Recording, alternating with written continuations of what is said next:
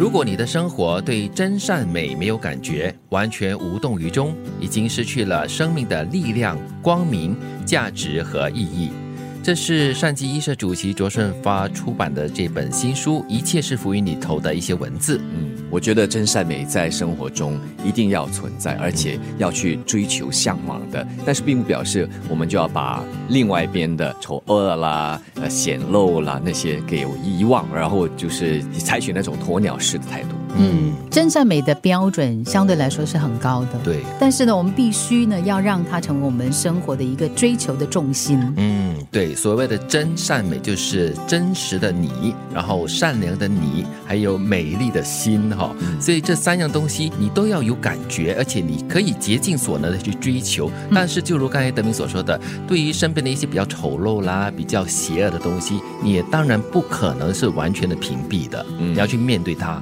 可能更多的是我们要放大自己心中的真善美，嗯去欣赏，然后自己本身也要去实践，让别人看到了，希望也可以受到影响。同时，也要多看身边的人事物的真善美，这样子的话才会越来越好，越来越美。为了希望而坚持，还是坚持是为了希望？只要是善良的、慈悲的、感恩的、光明磊落的，应该坚持到底，永不放弃。就是你心中的这个信念呢，一定要非常的坚实，非常的坚强。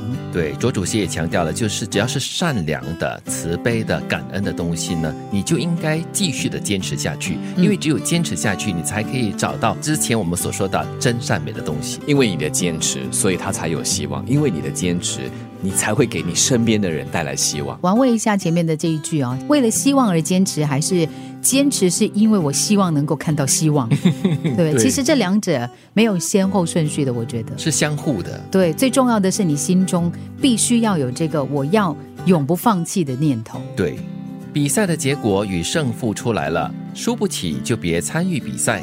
比赛都是有输有赢，其实输赢真正的意义和底线在于那颗贪婪、欲望和追求名利的心嗯，还有面子问题，啊！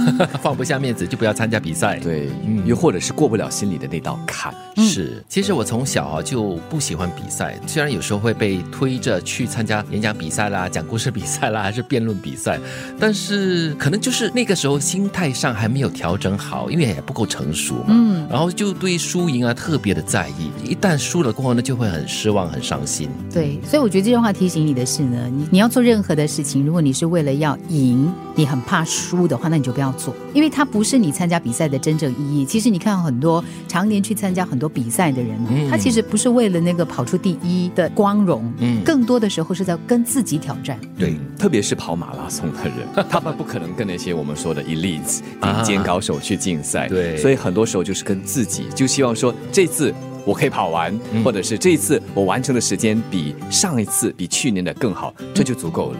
记忆力不好的人一般都比较简单、幸福、健康在说我吗？啊，我就觉得你应该是那个很开心的、他开心。旁边的人痛苦。我让你们想不起我让你们不时的做好人来提醒我。哎，不过不过记忆力不好这个部分的话呢，看你是不好在哪个方面。啊如果呢，你的记忆力呢，对于就是你可能吃过的亏、受过的伤，呃，特别深刻的话，嗯，那就嗯嗯，对，所以我相信卓主席指的就是你把那些不好的事情忘记它，忘掉它，那就会更加的快乐、更简单了。嗯。